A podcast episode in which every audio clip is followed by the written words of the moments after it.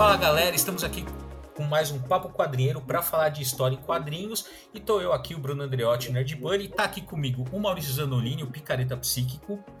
É eu. E para falar de história em quadrinhos, na verdade, o título do livro, né, que a gente vai conversar hoje sobre é História em Quadrinhos, História e Quadrinhos, contribuições ao ensino e à pesquisa. E para falar do livro, estamos aqui com os organizadores, que são o Vitor Calari. Bem-vindo, Vitor. Fala pessoal, tudo bem? O Vitor é doutorando na USP e pesquisador de quadrinhos e também que organiza o, o livro junto com ele, que é o Márcio Rodrigues. Márcio, muito bem-vindo aqui no Papo Quadrinheiro. E aí, galera, beleza? Obrigado pelo convite.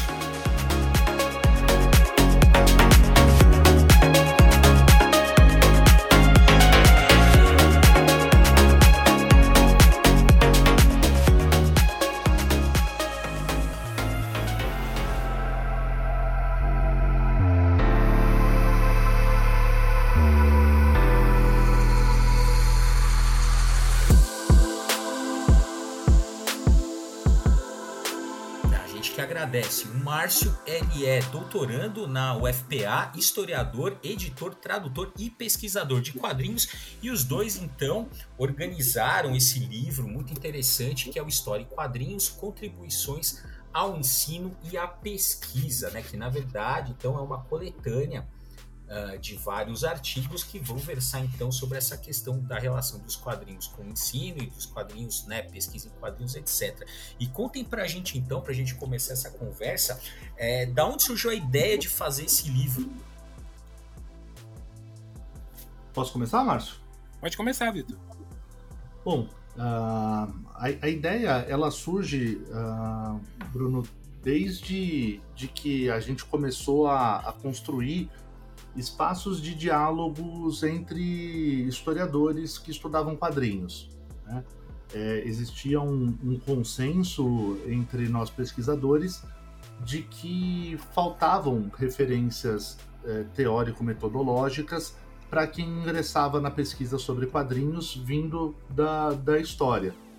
É, e a gente entendia que existia um, um, um gap muito grande entre a produção que vinha sendo feita em outras áreas do conhecimento e a forma como nós historiadores olhávamos para esse objeto. Então, eu conheço, conheci o Márcio em 2014, né, participei de um, de um ST que, que ele tinha organizado lá na, na UFMG, e desde então a gente vinha mantendo, trocando figurinha, né, e conversando muito, é, lendo o que o outro produzia, até que em 2017 a gente resolveu começar a tocar esse, esse projeto.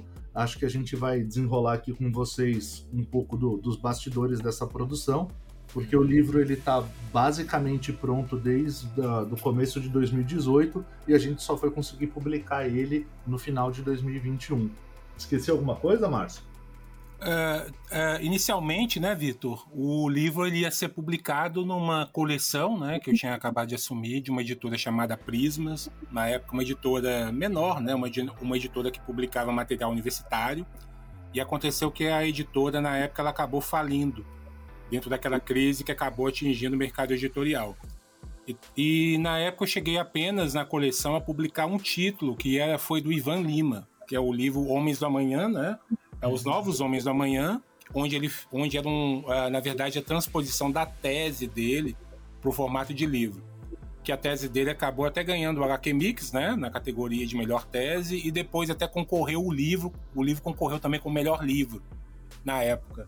Então foi o, o a, aquela coleção, tipo assim, que na época eu tinha pensado alguns títulos, mas só teve apenas um livro. Logo em seguida a gente começou a conversar com outras editoras, né? Uhum. E aí, pô, mas assim, 2018, pô, aí saiu, né, no final do ano passado, foi isso, né? Isso, foi isso mesmo. O livro, né? É. Então, aí, mas ó, 18, 19, 20, 21. Vocês passaram por várias editoras, foi uma saga, né, pra, pra fazer. Foi, é, é, assim, a gente, a gente ri agora, mas já, já choramos bastante. Sim, e na verdade, na verdade, é, choramos e rimos também ao mesmo tempo, né?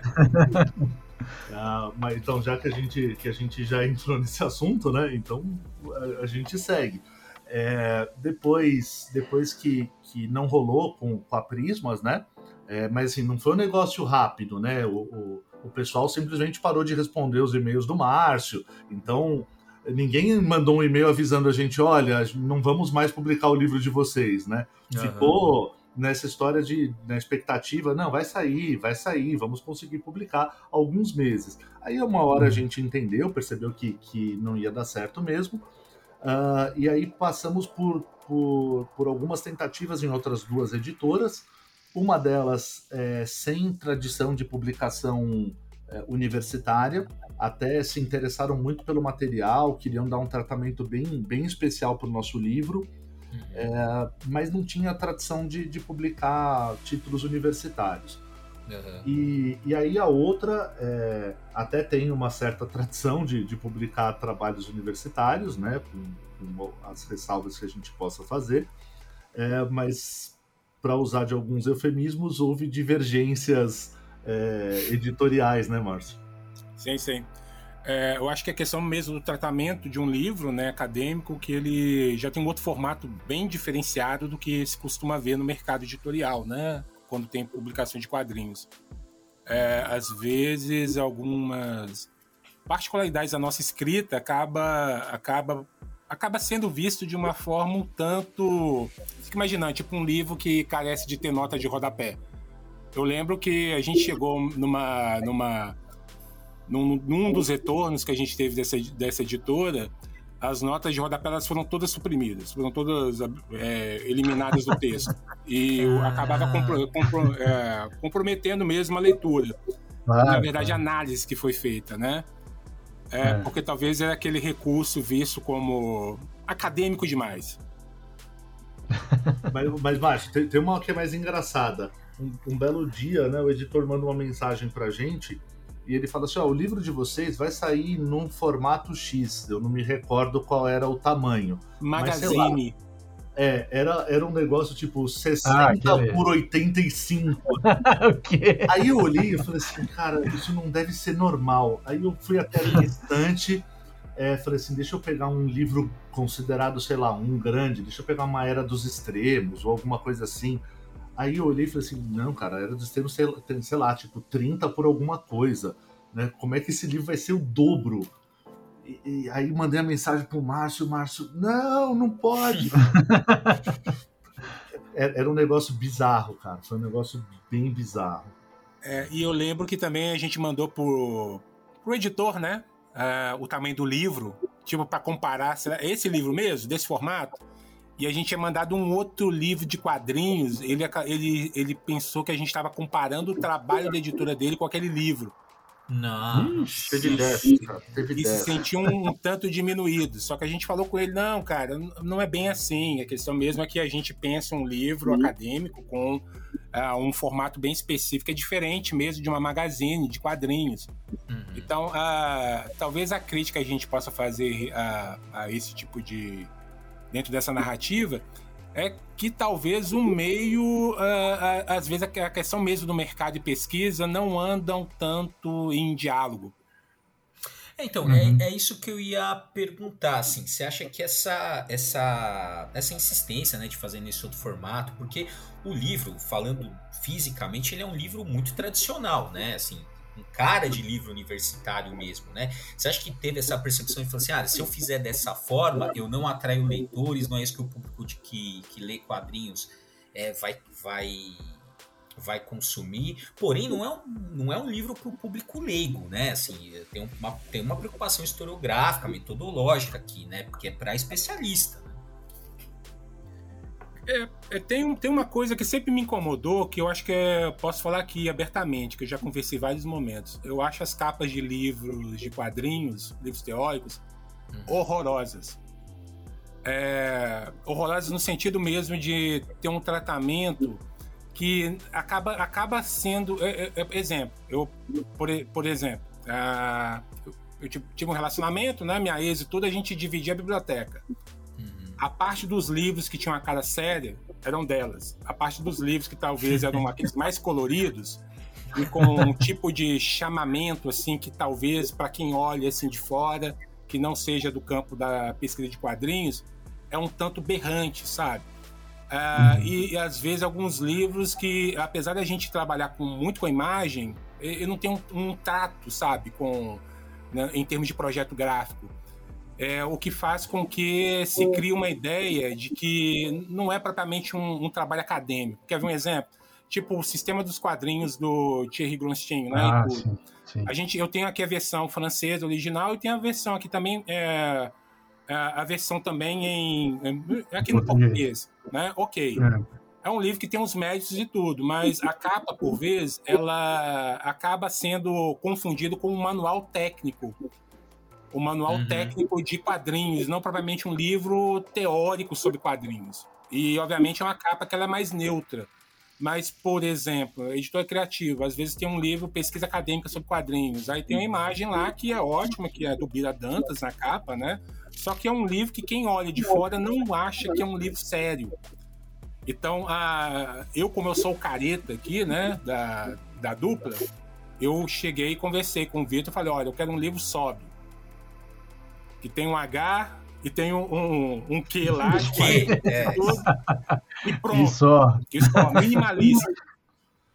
É, porque isso, isso inclusive, né, é, e é importante, é, vocês, vocês, vocês entendem bem isso, é, porque depois não adianta a galera participar dos encontros acadêmicos e ficar falando, nossa, mas ninguém leva pesquisador de quadrinhos a sério. Ah, mas a gente é tratado diferente. Você vai nos programas de pós-graduação, todo mundo acha que você não está fazendo pesquisa séria. É, e aí, a hora que você vai defender a sua tese, você vai publicar a sua tese, você vai publicar a sua dissertação, aí tem um monte de super-herói desenhado na capa, parece né, um almanaque dos anos 90 é, é, fica difícil, né? É, é, mas isso, mas vocês não acham isso tem assim? A gente, é, a, gente tem alguns livros publicados e tem um monte superior na capa mesmo, mas tem uma coisa que é, uma questão que assim a pesquisa acadêmica de quadrinhos, ela exatamente porque ela está tratando de um objeto que tem uma uma relação, digamos, na, dentro da cultura, que é é considerado um, um, objeto menor dentro da cultura, ela tem uma dificuldade mesmo de dialogar entre o público consumidor de quadrinho e entre o público academia, né? Porque são públicos muito díspares, digamos assim.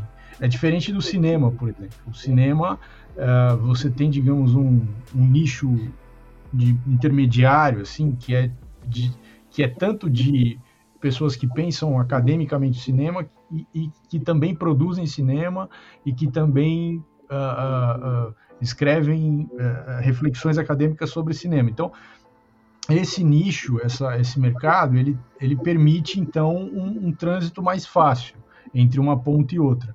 O, o mercado de quadrinhos, ele ainda não tem isso consolidado. No Brasil, então, muito menos. É, vocês não acham que é, é, talvez essa seja uma. Porque aí o editor quer botar o super-herói, senão o livro não vai vender. O cara que está escrevendo o livro quer que ele tenha uma cara séria, porque senão, dentro da academia, ele também vai ser visto, como vocês estão acabando de dizer, de uma forma assim: ah, isso não é pesquisa, isso é uma pesquisa menor. Então, é, é, na verdade, isso é um problema do próprio. É, do, do, dos quadrinhos mesmo, como uma mídia que é considerado, é vista socialmente, intelectualmente como menor. Né? É a percepção social, né, dos quadrinhos. É, é. é. Então, Maurício, eu, eu, eu penso da seguinte forma. É, eu, eu acho que essa infantilização do, dos hum. quadrinhos, hum. ela, ela é historicamente construída. É um fenômeno hum. Que está circunscrito a um determinado momento é, e a gente vive ecos dessa determinada construção. Tá? Não adianta, acho que a gente também querer é, é, remar contra a maré. Isso está posto, mas ao mesmo tempo o, o, cinema também passou por determinadas dificuldades. Né? Uhum. Eu sempre gosto de, de lembrar da, da introdução do, do, do, cinema e história do Marc Ferrot, quando ele vai falar lá no, nos anos, uh, final dos anos 50, anos 60, quando ele resolve contar lá na, na França que ele queria fazer, que ele queria pesquisar cinema. E aí agora eu não, não me lembro agora se foi, acho que foi o Lucien Febvre, é, é, ou foi um do, dos fodões do, dos Anali lá, que chega para ele e fala assim, pô, que baita ideia, mas é, defende seu doutorado primeiro. então, é, é, então assim, houve um momento também que o cinema não tinha esse trânsito dentro da universidade, e ele construiu isso. Sim. Então acho que a gente está num processo de tentar construir de construção, os né? quadrinhos. Né? É. É. Acho que até hoje, Vitor, se você for ver também o tipo de cinema que é trabalhado por nós historiadores, por vezes não é um cinema de entretenimento, né?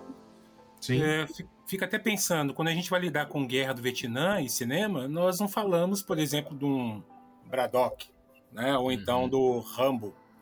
Nós falamos do Apocalipse Now, né? Ou então o, o Franco Atirador tem aquele juízo de valor sobre determinadas obras, né? É, mas eu fico pensando, por exemplo, é, essa questão mesmo, até concordo muito contigo, dessa construção dos quadrinhos dentro de uma lógica infantilizada, se a gente acaba não corroborando com, com isso também, na maneira como às vezes a gente se coloca também dentro das relações que são produzidas com, com o mercado, porque a gente acaba atendendo também a isso, né? É, talvez o livro acadêmico de quadrinhos ele não pode ser tão sério. A gente pensa isso, mas ao mesmo tempo, é, se a gente for um, um, tanto não sério, nós somos criticados pela academia. Então a gente está uhum. é, é, uma posição complicada, né? Uma posição Sim. difícil, né? É. É, porque, assim, é também uma questão do público que você está mirando, né? Porque, tudo bem, às vezes você quer fazer um livro é, sobre quadrinhos que vai pegar um público mais amplo. E como eu falei, assim, a, a, o público, me parece, né, o público-alvo do livro de vocês, assim, ele é, é, é pesquisador, assim, porque como eu falei, tem uma, né, a primeira parte do livro, subtítulo é Contribuições ao Ensino e à Pesquisa. Então, a primeira parte do livro é uma parte né, sobre, olha, a metodologia, assim, como se pode estudar quadrinhos do ponto de vista metodológico, do ponto de vista teórico e tal. E a segunda parte é essa relação do, dos quadrinhos uh, como, como, uh, como objeto de aprendizagem, uh, eles postos em, em, sala de aula, né? E o formato livro também já está indicando né, esse direcionamento de público-alvo. Lógico, uma pessoa Sim. que não tem tanto contato, ele pode, ele, claro, pode, mas me parece que tem um público-alvo muito bem objetivo ali, muito bem, muito específico. Sim, sim. É, a gente pensou basicamente isso. Também era uma demanda nossa é, de chamar atenção para outros campos do saber que dialogam com história, uhum. mas não estabelecem uma, um diálogo com nós historiadores. Exato. E uma coisa que você fala bastante no seu capítulo, né, que aparece também na, na introdução do prefácio, que é isso, né? A gente aqui, principalmente é, no Brasil, a gente ficou muito refém da comunicação para estudar é, quadrinhos, é né? Ou seja, é, né, assim, isso precisa ser desenvolvido um olhar próprio da história sobre esse objeto, né? É, é, é isso mesmo, Bruno, porque é, e, e, por isso o, o, a origem do livro, né? A, a, gente olhando para as dificuldades que nós tivemos no início da pesquisa e como precisamos construir um aporte teórico metodológico é, buscando o, o, os historiadores, pensando num núcleo duro de historiografia, e tendo que fazer o diálogo com a comunicação, que nem sempre trata o objeto da mesma forma que nós. E aqui eu não estou fazendo é, é, um juízo de valor, né? Uh, muito pelo contrário. Uh, uh, eu fiz a, no mestrado, eu fiz a disciplina de, de, análise de histórias em quadrinhos na ECA com, com o Valdomiro, com, com o Paulo. É, e, pô, a, aprendi coisa pra caramba na disciplina com eles, né? Foi, foi importantíssimo. O Paulo participou da minha banca de, de qualificação, teve na, na, na, na minha defesa do mestrado. É, é, um baita de um pesquisa. Os dois são, são pesquisadores muito sérios, tem, tem muita gente qualificada, mas o olhar que eles têm para o objeto é um olhar muito diferente do nosso. E, e, eu acho até a concepção de história que, por vezes, outros campos têm, né? Ela, ela não comunica com a nossa, como a gente trabalha na academia. E como nós é, somos uhum. ensinados a pensar o tempo histórico, as temporalidades. É, talvez aquele tipo de história que é, acaba sendo disseminado mais socialmente, né? Que se pensa história como datas, como cronologia, é, como a, noção mesmo do, de, de, grandes figuras, né? Que são quase heróis e, é, e um fundo, inclusive, muito maniqueísta, é, que aparece às vezes na história das histórias em quadrinhos. Então, uhum. isso acabou, de, certo, de certa forma, incomodando nós aqui como historiadores, e a gente resolveu produzir um livro nesse sentido. Uhum. E deixa eu te, aproveitando esse gancho, deixa eu perguntar para você, Márcio, e para o Vitor também, é, dentro das conversas, assim, uh, dentro da experiência de vocês como pesquisadores, como que vocês acham que, que, de, que deve ser, ou então, uh, como que vocês acham que é o olhar sobre o, as histórias em quadrinhos a partir de uma perspectiva da história?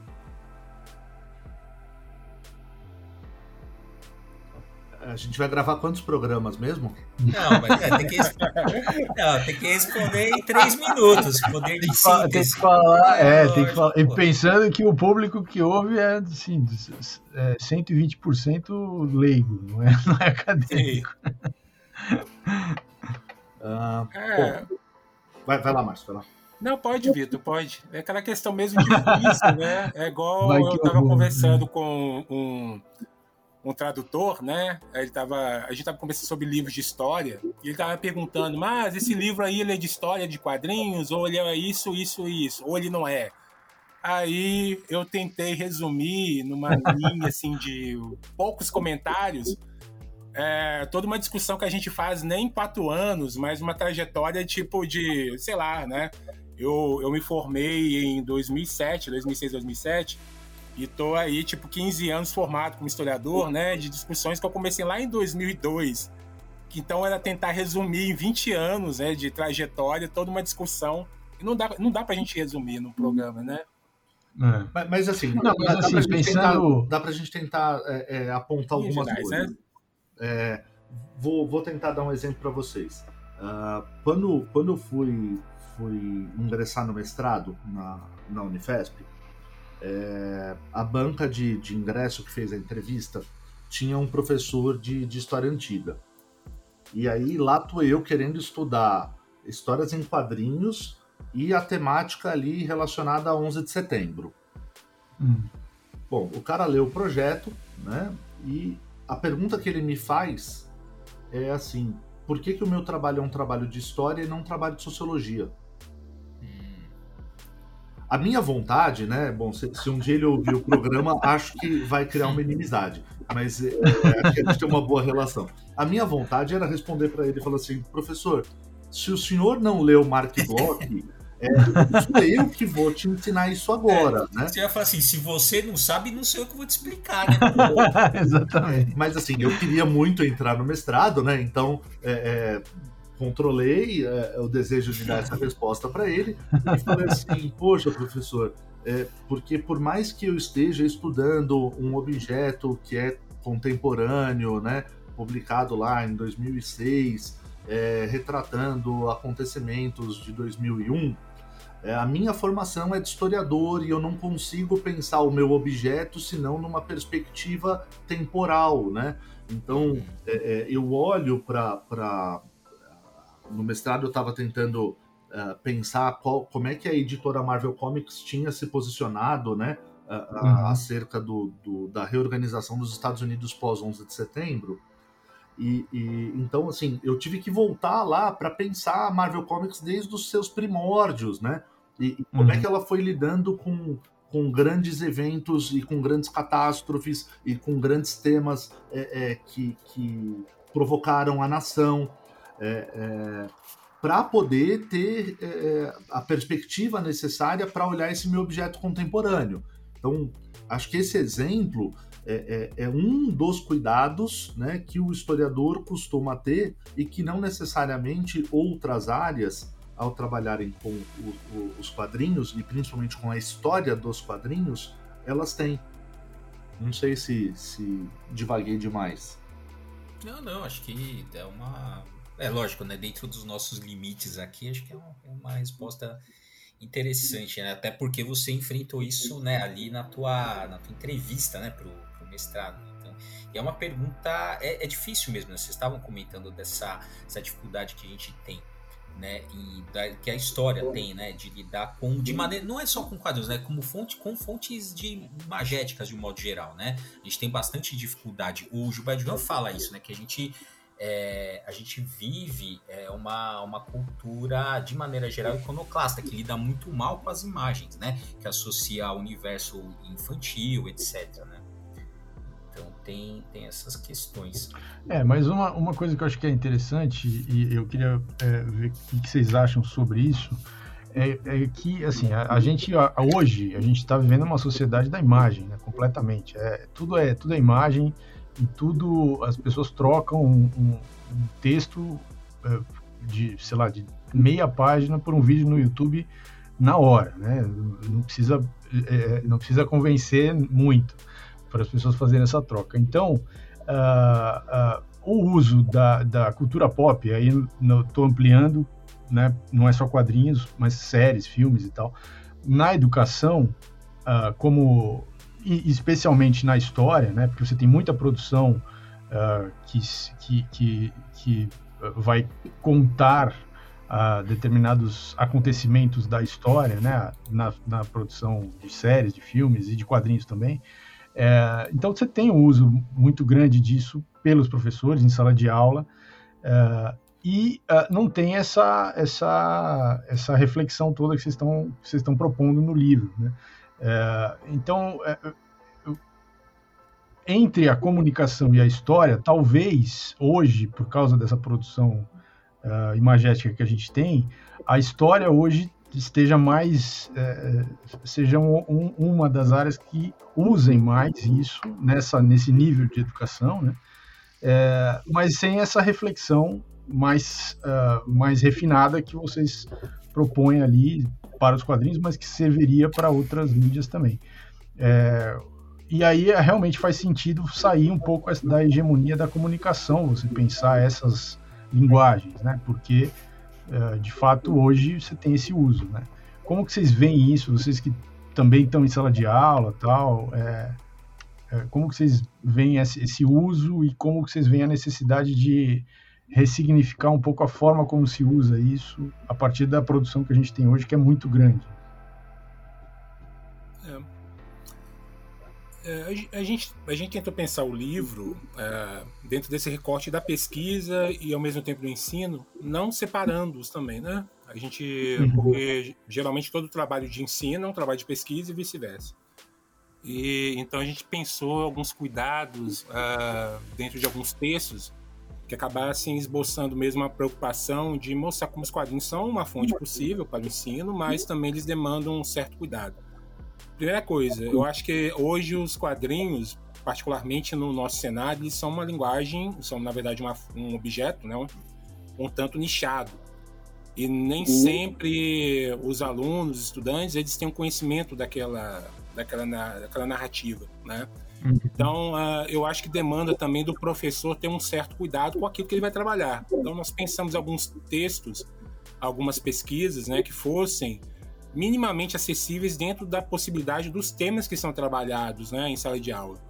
Desde o período de ruptura né, da ordem da América Portuguesa colonial para processo de independência, ou então temas que são sobre orientalismo, né?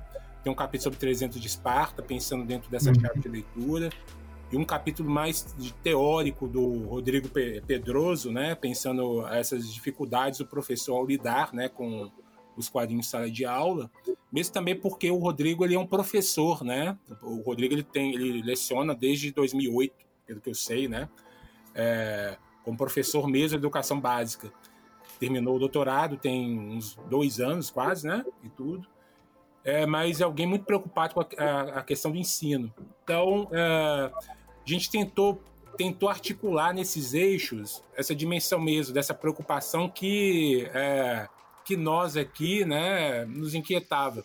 No campo da pesquisa, eu não sei se a gente pode colocar se talvez é necessário separar da comunicação social, né?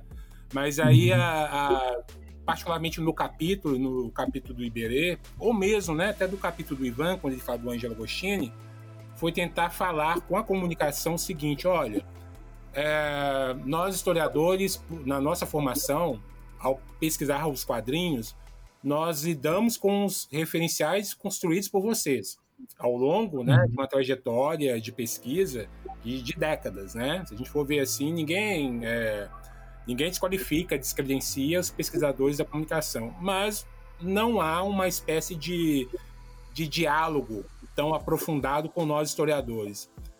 É, então, nós fizemos uma espécie de uma reflexão que pensava alguns temas que são básicos para nós historiadores. Geralmente a pesquisa de quadrinhos é muito preocupada com origem, sabe? Aquela coisa assim de isso, pesquisar quem é o primeiro quadrinista de todos os tempos, que acaba deixando de lado processos históricos. Ou então esses uhum. mitos fundadores, né? Como uma figura de um Angelo Agostini, e não pensa os processos envolvidos na criação, né? Daquilo que ele criou, né? Será que aquilo era quadrinho mesmo? Até o próprio Ivan uhum. ele coloca, né? E a gente tentou pensar né, dentro dessas possibilidades e chamar atenção mesmo. Olha, há uma necessidade de, de historiadores serem é, é, contemplados, sabe? Os referenciais da história, dentro de uma ideia de interdisciplinaridade. É necessário Sim. transitar pelo campo da história. Ainda mais no contexto de hoje, né? Que a história acaba sendo alvo de toda uma série de perseguições e é uma, é uma pouca compreensão do que nós historiadores fazemos. E Deixa eu perguntar, você não acha que. É, desculpa, acho que o Vitor tava. ia falar, desculpa, Vitor, te cortei. Não, que é isso, mas eu só ia comentar, né, nessa fala, em cima dessa fala do, do Márcio, é, que, que nós mesmos uh, uh, nos provocamos nesse sentido. O, o, recentemente, né, nós participamos de um, de um ST organizado pelo, pelo Rodrigo, é, num evento da AMPU, que, que é a Associação dos Pesquisadores de História, é, e eu fiz uma, uma apresentação sobre um dos, dos objetos que eu estou tratando no, na minha tese. E quando eu terminei, né, o Márcio foi lá, pediu a palavra e falou assim: pô, mas isso aí que você está falando, isso é quadrinhos mesmo? E, pô, uhum. a gente tá lá com um monte de. Ainda bem que ele é seu amigo, né, Vitor? mas tá certo, né? Porque é, é, é, é, a provocação mesmo. E assim, aí ele me obrigou ali, na frente de todo mundo, justificar o objeto. E, e uhum. efetivamente tinham. O objeto ele tem uh, limites e, e tensões uh, que dão legitimidade para a provocação dele, né? Uhum. E nesse sentido, com, com respeito, é, é, lendo o trabalho do outro, fazendo a crítica, é, é contribuindo para a gente pensar, é, eu, eu entendo que a gente avançou muito em pouco tempo. Uhum, sim. E eu, na verdade, o que eu ia comentar era o seguinte, né? Se aquela coisa do que o Márcio estava comentando da, das origens, de você procurar é, um, um, início ali muito claro, né? Não vem um pouco daquela de uma assim, de modo geral, né? Muitos pensadores de quadrinhos também eram já conheciam esse objeto antes, né? Já eram de alguma forma atraídos por aquele objeto, né? Então, não vem um pouco da cultura do fã, assim, de achar é, a, a, informação exata, de, daquele detalhe, de descobrir aquilo que ninguém. Não tem, não tem um pouco disso, essa coisa de você sempre tentar procurar esse pioneiro, essa, esse mito fundador? Sim, sim. É, aquela ideia também de pensar essas figuras que sempre são pioneiras é, fora do tempo que eles foram criar, que eles criaram, né? Aquela ideia do à frente do seu tempo. Uhum. Eu acho que toda vez que um, alguém fala isso, uma fadinha da história morre, né? é, eu, eu, sempre falo isso. Ou então aquela ideia do resgate histórico. É, que resgate histórico entre aspas, né? Que eu acho que quem resgata é bombeiro, salva vidas. O historiador não resgata nada. O historiador ele reconstrói né, alguns aspectos né, dentro das possibilidades e não tem como a gente acessar o passado tal como ele foi, né? Passado sempre é lacunar. Então tem muito disso aí, daquela ideia da descoberta, sabe? O desbravador. E aí a gente fez uma provocação, inclusive, para os pioneiros, né, entre aspas, da pesquisa de quadrinhos. Se talvez esse reforço numa ideia de pioneiro, ela é muito mais para legitimar um campo onde, onde esses pioneiros estão, é onde a, a grande parte da pesquisa tem que converger, né, convergir para eles, né, e tudo é, do que propriamente é, ser um critério de ordem mais objetivo, que acaba sendo mais subjetivo que propriamente objetivo. Né? Uhum. E então eu acho que tem muito disso, sim, Bruno. É, essa ideia do desbravador, daquele que descobre, do quem chega em primeiro. E quando ele chega em primeiro, ele acaba né, estabelecendo um lugar para si e para que orbita em torno dele. Então, tem, a, então a gente fez uma discussão mesmo nesse sentido, até no, no meu capítulo, eu acabo muito falando sobre isso. Às vezes sou muito repetitivo, de ficar falando, olha, essa questão da origem, da origem, da origem. Eu acho até enche o saco demais quem, tá, quem tem contato comigo da história, mas é algo que eu vejo muito ainda na pesquisa de quadrinhos, de modo geral. A pesquisa de quadrinhos em qualquer âmbito, sabe? Uhum. E acho que é, falta ainda discutir muito sobre, sobre referenciais da história. Sim. É, e você falou dessa questão do, do campo, né? Cara, é, assim, eu, o livro é muito belicoso do sentido assim, olha, é disputa por campo, assim, e a gente vai cravar uma, uma bandeira, fala assim, aqui é história, né? É muito isso, assim, o tom do, do seu capítulo, principalmente. Eu achei, assim, que é isso. Falou assim, olha, tem é um olhar, a gente está reivindicando aqui um olhar próprio da história e de acordo com a minha experiência, a, os parâmetros que eu entendo são mais ou menos esse aqui e tal, e é muito interessante a, o modo como você constrói, uh, etc. E isso me parece, essa intencionalidade é muito clara, muito explícita. Ó, eu vou, eu, vou, eu vou falar no lugar do Márcio para defendê-lo. Mas é... eu tô elogiando, não precisa defender. Não, não. Eu, eu tô falando assim do, do tom belicoso, né? Porque. Mas foi um elogio, porra. Você sabe, Vitor, eu sou treteiro. Até na, no meu aniversário foi essas palavras que vocês. É, com essa, esse tempo que você se referiu a mim. Foi, é, é isso mesmo. Recentemente, né? A gente deve falar aí da, da polêmica mais recente, né? Aí teve até um, uma pessoa que, que me mandou uma mensagem assim no privado para tentar esclarecer a situação, né? E falou assim: Poxa, é, é, o Márcio é, me bloqueou no, nas redes sociais, me bloqueou no WhatsApp, eu não sei o que, que aconteceu. Então eu vou reproduzir a minha resposta para essa pessoa. Assim, justamente isso. É, olha, o, o Márcio é uma pessoa de um coração enorme, né? Que, que não cabe nos seus dois metros e meio de altura é, mas ele é muito briguento. Fica tranquilo que daqui dois meses ele te desbloqueia e vocês voltam a se falar e, e tá tudo bem.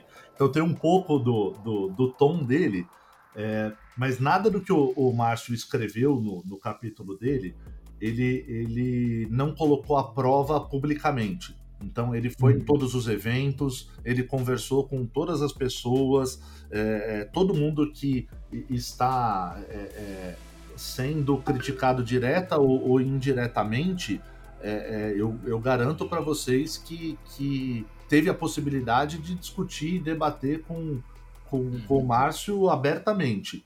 É, e não é pessoal, eu conheço o Márcio, é, é, ele não. Ele já bloqueou. Eu fico esperando o momento que ele vai me bloquear também. Em algum momento. não, Vitor. Você não deu motivo ainda, né? ainda, ainda.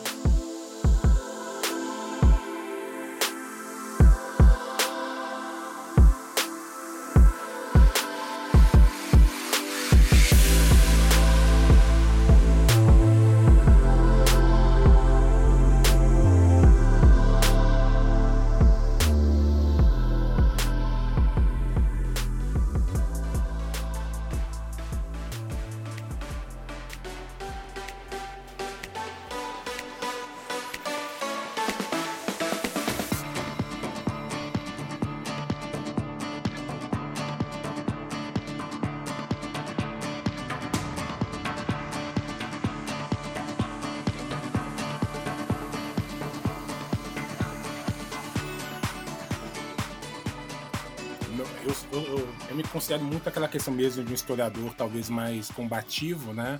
Eu acho que é, falta, falta mesmo é, que referenciais da história sejam validados de uma forma mais abrangente pela sociedade e também pela academia.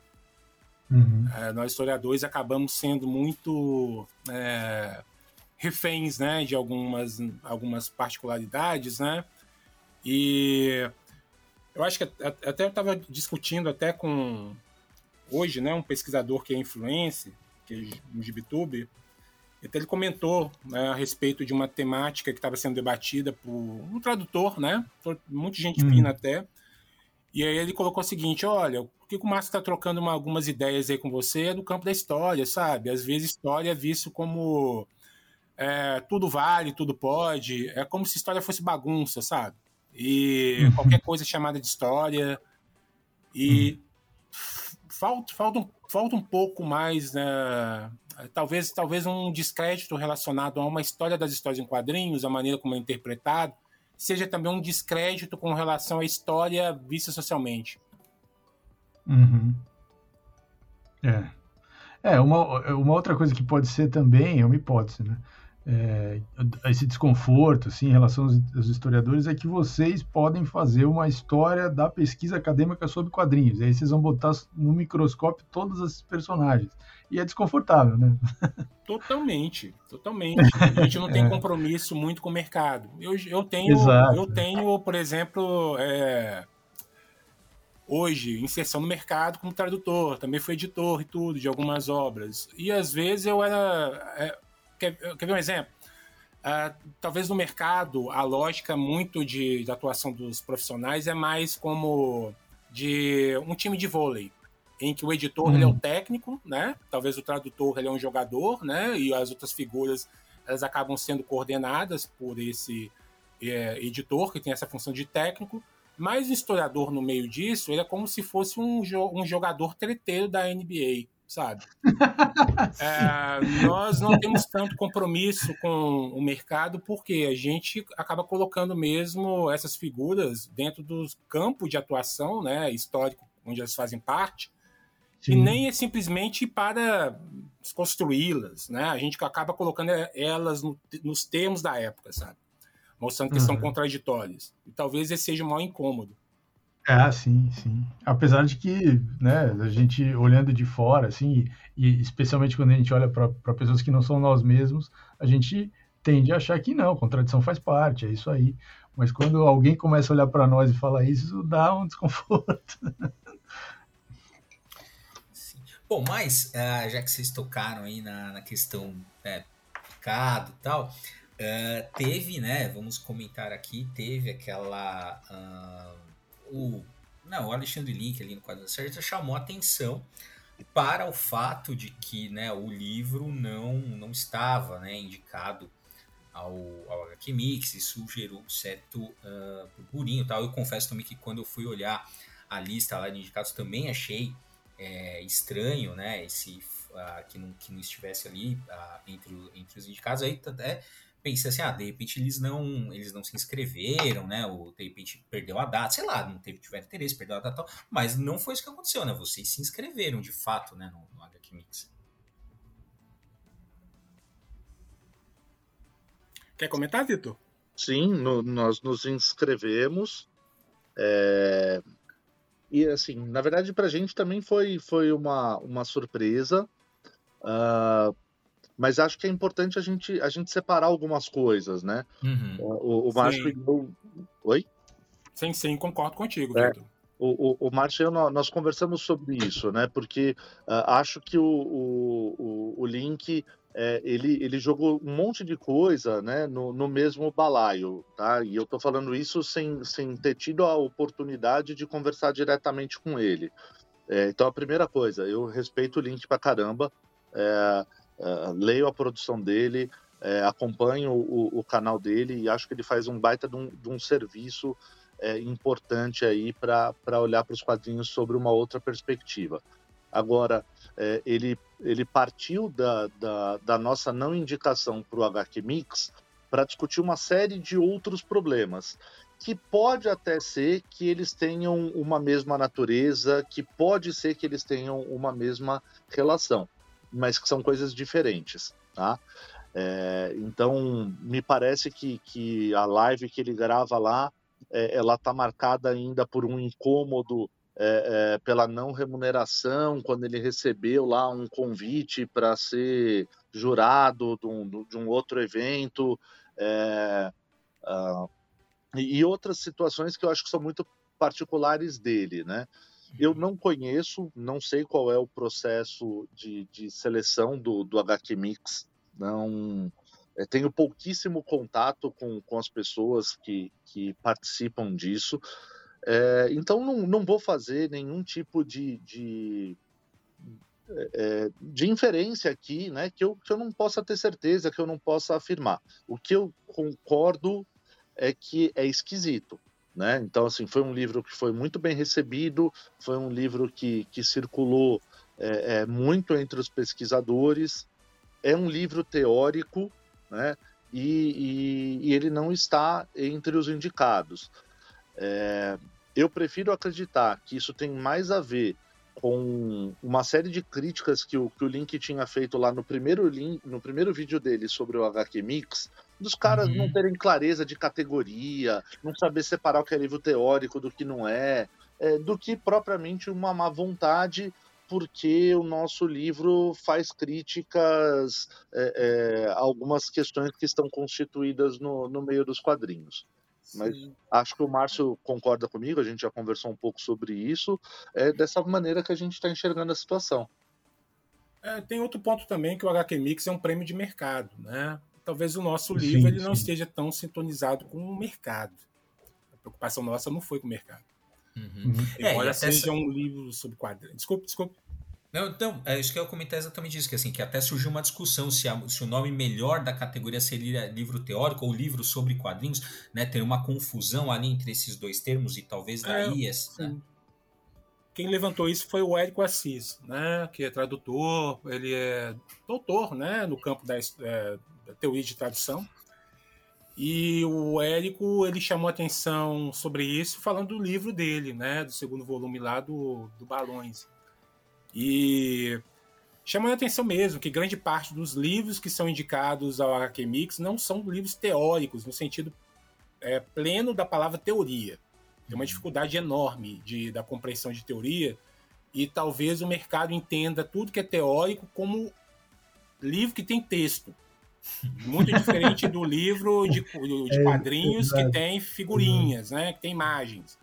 É, o então, critério é esse. Tem... Se, tem, se tem mais texto que figura, é teórico. Esse é o critério. É. E às vezes concorre livro teórico com um catálogo, sabe? Um, um catálogo que é descritivo.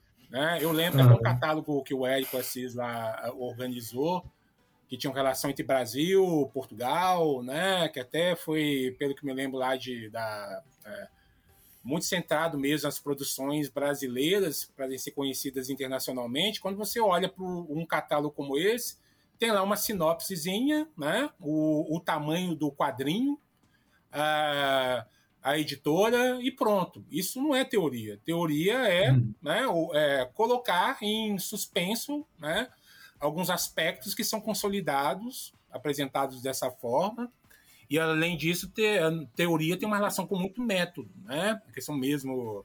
As coisas são totalmente associadas. Então, um livro como o nosso, talvez ele não tenha uma cara de, destinada ao HQ Mix. O que, particularmente, quando é, fui até eu que inscrevi, que eu conversei com o Vitor, né? Falei, olha, o livro da gente eu escrevi por questão mesmo da gente demarcar um espaço mesmo do que é pesquisa sobre quadrinhos. Mas se, se seria não aceito, acho que o Vitor até concorda que a gente pensou mesmo, talvez não seria listado, por N razões. Que a gente até questiona muito alguns critérios, né, de, que são bastante consolidados para o mercado. Essa questão dos ídolos de origem, a noção do pioneirismo, a, a, a, que é muito que é muito preso, que é ainda muito constitutivo do meio.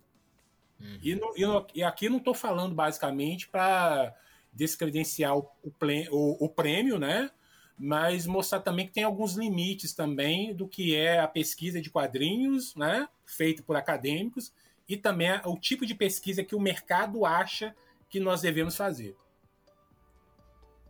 É interessante essa marca essa diferença. Inclusive, acho que foi também é, foi o Eric também que começou com uma questão assim de discutir assim, ah, que seria um livro de história, né? Que precisava ter meta, não teve um rolo assim? Que até se Sim, eu, come, né? eu, que comentei com ele, é, né? Ele, é. ele, apresentou alguns livros, ele perguntando o seguinte: olha, o Marvel lá, Marvel Comics, História Secreta, é um livro de história? Aí eu falei com ele que não, na minha concepção como historiador, não acho. É um livro anedótico, é um livro mais de memória do meio do que propriamente um livro acadêmico de história. Por quê? Porque nós historiadores nós não temos a mania de julgar, nós não tomamos partido a princípio, né? Embora cada um possa ter uma orientação política, nós não estabelecemos um juízo de valor maniqueísta. O livro ele toma partido.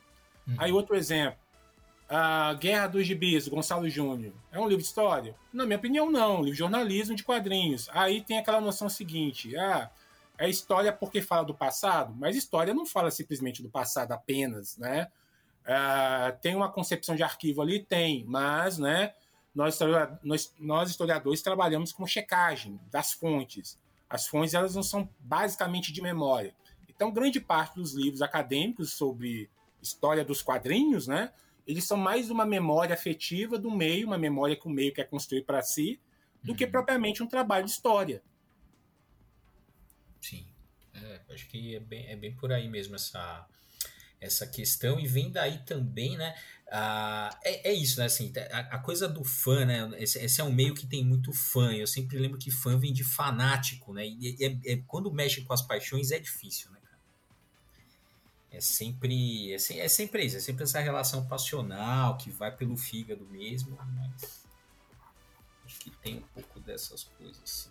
E vocês têm a pretensão de mais uh, livros nessa linha, de organizar mais uh, trabalhos acadêmicos que fazem essa, esse recorte? Como é que vocês estão imaginando aí próximos passos? Já tem aí um capítulo que vai falar sobre a história do prêmio HQ Mix e suas contradições e tal, no próximo livro? Como é que tá isso aí? É, não, não. A, a gente está tá pensando num livro agora, um livro que tem até pontos de interseção com, com esse livro agora, né? História e quadrinhos. Mas a gente entra em um outro cenário. A gente entra numa um outro tema. É, e, então, no momento, a gente tem pensado, a gente tem, tem tentado articular com outros historiadores e historiadoras uhum. também, né, para pensar, pensar os quadrinhos de uma forma mais ampla. Uhum. A gente já tá, já tá, a gente desenhou já um, um livro já praticamente para o ano que vem, para concorrer ao ah, também. muito bem, muito bem. Excelente, excelente. A, vocês, vão, vocês vão fazer uma editora também? Capítulo, a cada proposta de capítulo a gente olha e fala assim, hum, não vamos concorrer de novo. excelente. Vocês vão ter que abrir uma editora de vocês ou será que vai rolar assim mais, mais fácil? Olha, pode ser que a gente publique em 2026, na próxima Copa. É, é, mas o contato com a editora lá, com o Gustavo, né, da Letramento, e o. Uhum. Foi, foi, foi bem tranquilo. Tipo, não foi, foi aquele. É, eu agradeço bastante também, porque hoje, atualmente, ele tem, eles têm investido, por exemplo, o Gustavo da Letramento, né, que foi quem, quem abraçou o projeto de uma forma respeitosa, bastante uhum. respeitosa. Uhum. É, ele, ele leu o livro, assim, ele tem alguns pontos aqui que são traumáticos, mas ele tem concepção que essa é a escrita do, do historiador. Uhum. É, tá engraçado, a gente ia lançar o um livro por uma outra editora e ia ter um selo lá na. Um selo na, no livro uhum. Né, de, de um grupo que a gente criticou no livro, sabe? ia ser um pouco desconfortável, constrangedor se tivesse saído pela editora. Mas uh, isso demonstra que, por vezes, uh, uh, os livros são publicados sem ler, sabe? Os editores, às vezes, publicam ah, é. sem ler. É. Complicado isso é. também. É. Ainda mais livro acadêmico, né? É. Bem complicado. É. Eu acho que com relação ao, ao Quadrinhos da Sargento, do Link, né? Até troquei algumas ideias com ele com relação a a maneira como o livro. Uh, talvez ele não foi abraçado pelo, pelo prêmio, mas acho que isso é muito natural, sabe? Uh, hoje eu vejo isso como muito, muito natural. Talvez. Uh, acho interessante também a gente estar tá vivendo num contexto em que tem particularmente uma querela entre a academia e o mercado. Porque antes uhum. o mercado ele não, ele não levava em, é, em consideração aquele tipo de pesquisador que confrontava, sabe? A gente pode até ver o seguinte, a ECA USP, com todos os méritos, né, tem alguns desacertos que às vezes é muito preso ao mercado. Uhum. É, acaba validando alguns, uh, alguns agentes e alguns temas não são, não são trabalhados. Né? Fica imaginando um dia que nós, historiadores, chegarmos com um dossiê Maurício de Souza, sabe? Numa revista acadêmica. Eu acho é. que vai ter gente do mercado que vai arrancar os cabelos, sabe? Pensando o que, que esses historiadores vão fazer agora pensando algumas figuras que anteriormente são, são consagradas, tidas como inquestionáveis. Mas isso é do campo uhum. da história mesmo. O historiador incomoda. Sim. Sim. É, o próprio canal do, do, do, Alexandre Link mostra, quer dizer, a quantidade de pessoas que é, que é inscrita e a quantidade de views que tem os vídeos mostra que, de fato, tem um interesse por esse tipo de uh, postura mais por esse tipo de treta. Né? Não, tudo bem que o YouTube é um pouco é, se alimenta da treta, né? Mas, mas é interessante. Realmente tem um, tem um público que está interessado num debate mais combativo, né? Como vocês estavam colocando. É, eu vou trocar até o combativo por uma discussão mais qualificada até. Boa, sim, boa, boa, sim. boa. É, é, é. Eu, eu, vou, eu vou fazer a, a, seguinte colocação, né? Eu não, não vou fazer uma, uma comparação em termos de qualidade, tá? E, e me sinto bem à vontade para falar sobre isso. É, um, um, dos maiores, uh, um, um, talvez um dos maiores expoentes né, disso que a gente está discutindo seja justamente o, o canal uh, uh, do meu irmão, que é o Pipoque Nankin, e a uhum. editora do, do meu irmão, né? Uhum. É, cara, o, o, o que esses caras do Pipoca e Nankin conhecem de quadrinhos é um absurdo. É um absurdo. Uhum. Os caras são verdadeiras enciclopédias de, de quadrinhos. É, mas nem sempre aquilo que, que eles têm de conhecimento sobre quadrinhos, eles conseguem articular na construção de um pensamento científico porque não é o objetivo deles. Né? Eles não são da área.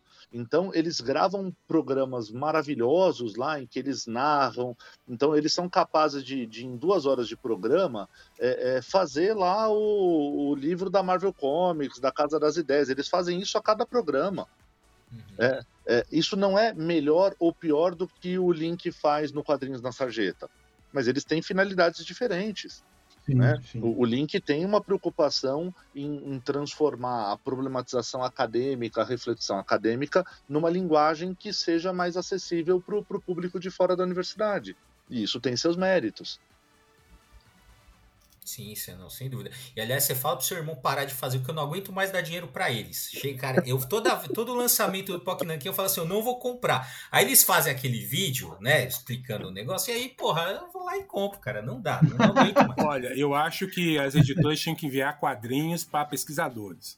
É, eu, Isso eu concordo mesmo. plenamente. Não para Gibituber, sabe? Não para Gibituber. Nós movimentamos muito mais a cena de quadrinhos do que Gibitubers, né? Porque Boa. nós fazemos um trabalho que ele vai ser consolidado, sabe? Em nível acadêmico. Eu, eu só ganhei quadrinhos mesmo na minha vida quando eu me tornei editor e tradutor.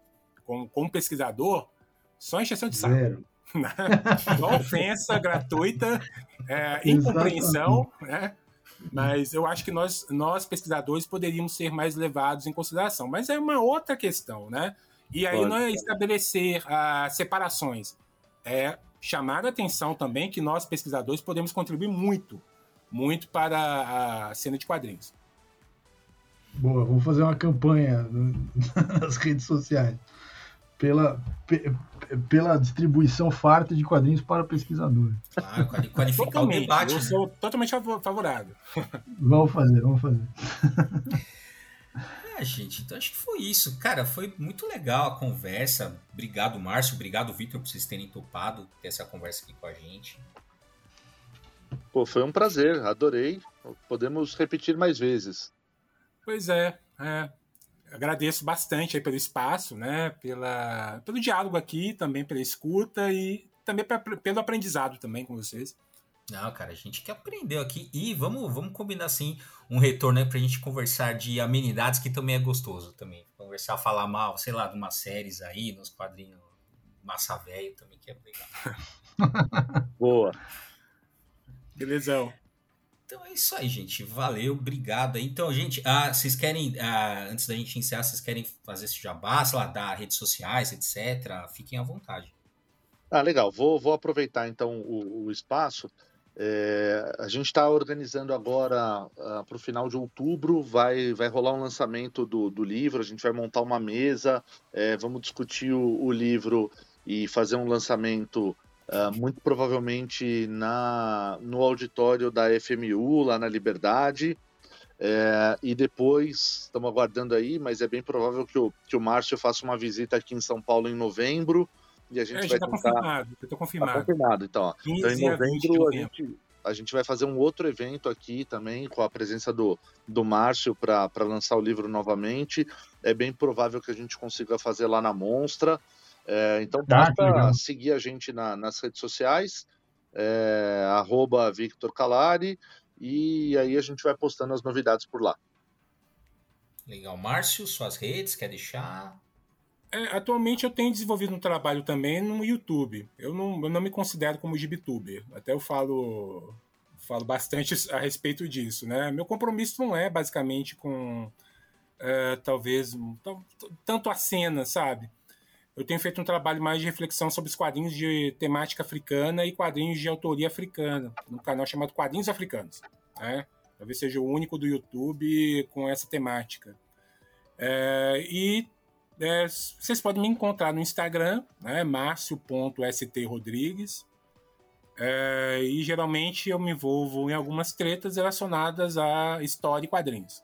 E se ele te bloquear nas redes sociais, não leve para o lado pessoal. Passado alguns meses, ele te desbloqueia e vocês voltam a se falar. Desbloqueia. Ah, então tá bom. tá. Então é isso aí. Esse foi mais um Papo.